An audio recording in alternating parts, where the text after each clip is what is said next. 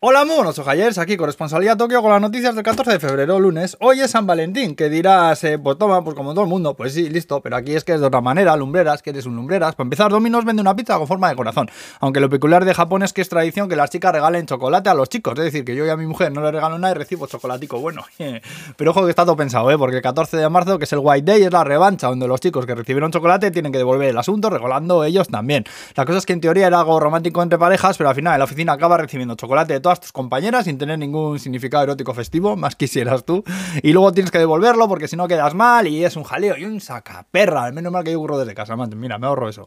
Aunque mi hijo Cota le regaló ayer chocolate a la vecina que es de su edad y se puso más contento que un senador en un buffet libre, también te digo, ¿eh? bueno, el bollo, la nevadaca que iba a caer al final se quedó en un chirimiri gordo. Luego han encontrado el cuerpo de uno de los pilotos que iba en el caza F-15 que se estrelló en el mar hace dos semanas. El gobierno también ha estado a los japoneses que vienen en Ucrania que se vuelvan por temor a la aliada que pueda haber. Luego Japón lleva ya dos oros, cuatro platas y cinco bronces en Beijing nos iba a leer la lista de los deportistas y en qué deportes y tal, pero probablemente os ibais a echar una siestica ahí en ese rato. Así que paso palabra y os contaré que 252 luchadores de sumo han dado positivo por el virus desde el campeonato que hubo en enero y que el gobierno dice ahora que está repensándose qué hacer con lo de no dejar entrar extranjeros al país. Las medidas acaban el 28 de febrero y parece ser que irán abriendo fronteras más pronto que tarde. Primero investigadores, ingenieros y demás trabajadores, después estudiantes. De turismo no dicen nada, pero estamos cerca ya. Ojalá, si a M Pipa, si te ves de mortadelo, por favor, por favor.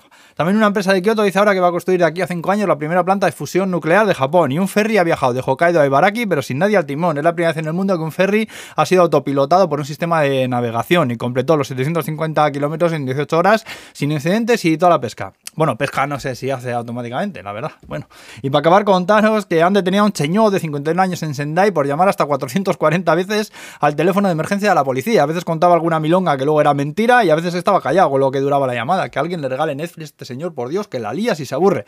Eh, por cierto, yo me acuerdo que de críos con mis amigos llamábamos al bachoqui de mi pueblo desde la cabina de la plaza y preguntábamos: Hola, ¿son el PNV?